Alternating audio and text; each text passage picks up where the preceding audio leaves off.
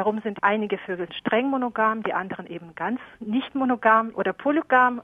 Und ist es wirklich so, dass die Monogamie der Schwäne so legendär ist, dass wenn ein Partner stirbt, dass der andere Partner eben sich nie wieder binden würde? Also ich habe an einem kleinen Teich vor meinem Fenster ein Schwanenpaar gehabt. Da ist jetzt, weil der Fuchs eingegriffen hat, nur noch der alte Herr übrig. Und die hatten vor drei Jahren etwa Nachwuchs, drei Kinder, die dann auch schön heranwuchsen.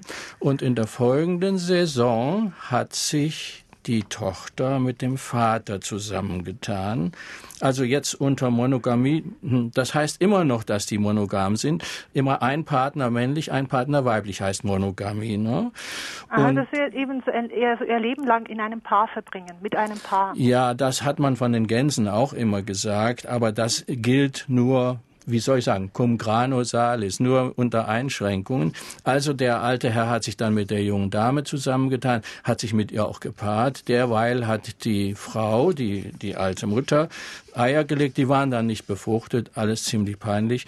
Aber sowas gibt es. Also je nach den Bedingungen Aha. und so weichen auch die monogamen Arten ab. Und meistens handelt es sich ohnehin nur um eine, wie man so sagt, serielle Monogamie. Das heißt jedes Jahr einen neuen Partner. Nur in einigen Fällen weiß man, dass das gilt für Gänse zum Beispiel oder auch für Schwäne meinetwegen, dass sie langfristig zusammenhalten. Das bedingt aber auch, dass sie den ganzen Winter über zusammenbleiben. Bei den Gänsen ist das so. Aber bei vielen anderen Vögeln, die wegziehen, da kann das gar nicht funktionieren. Ne? Da müssen die ja sowieso nach Afrika, da können die nicht paarweise fliegen. In der Nacht auch noch.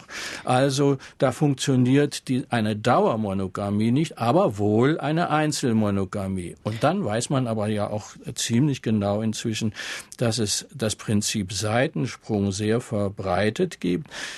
Also die Männchen versuchen, andere Weibchen noch für sich zu gewinnen und dafür zu sorgen, dass ihr Erbgut auch über andere Weibchen noch in die nächste Generation kommt. Ja, das wäre zum Beispiel bei den Hühnervögeln sowas der Fall. Aber es ist ja trotzdem interessant, dass die Monogamie nur bei Vögeln so stark ausgeprägt ist. Und ähm, ich versuche einfach zu verstehen, was da für ein biologischer Sinn dahinter ist.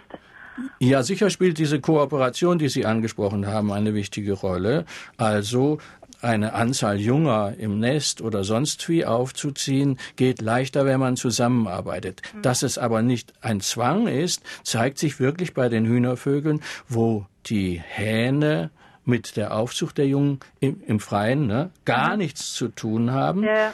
und äh, dass die von den Weibchen allein gemacht wird. Die Hähne können auch und müssen so prachtvoll schwarz, weiß, bunt irgendwie sein und ganz viel auffälliges Verhalten zeigen in der Balz und die Hennen sind immer unauffällig tarnfarbig. Das müssen sie auch sein, weil sie ja, nachher ja. die Jungen führen. Mhm.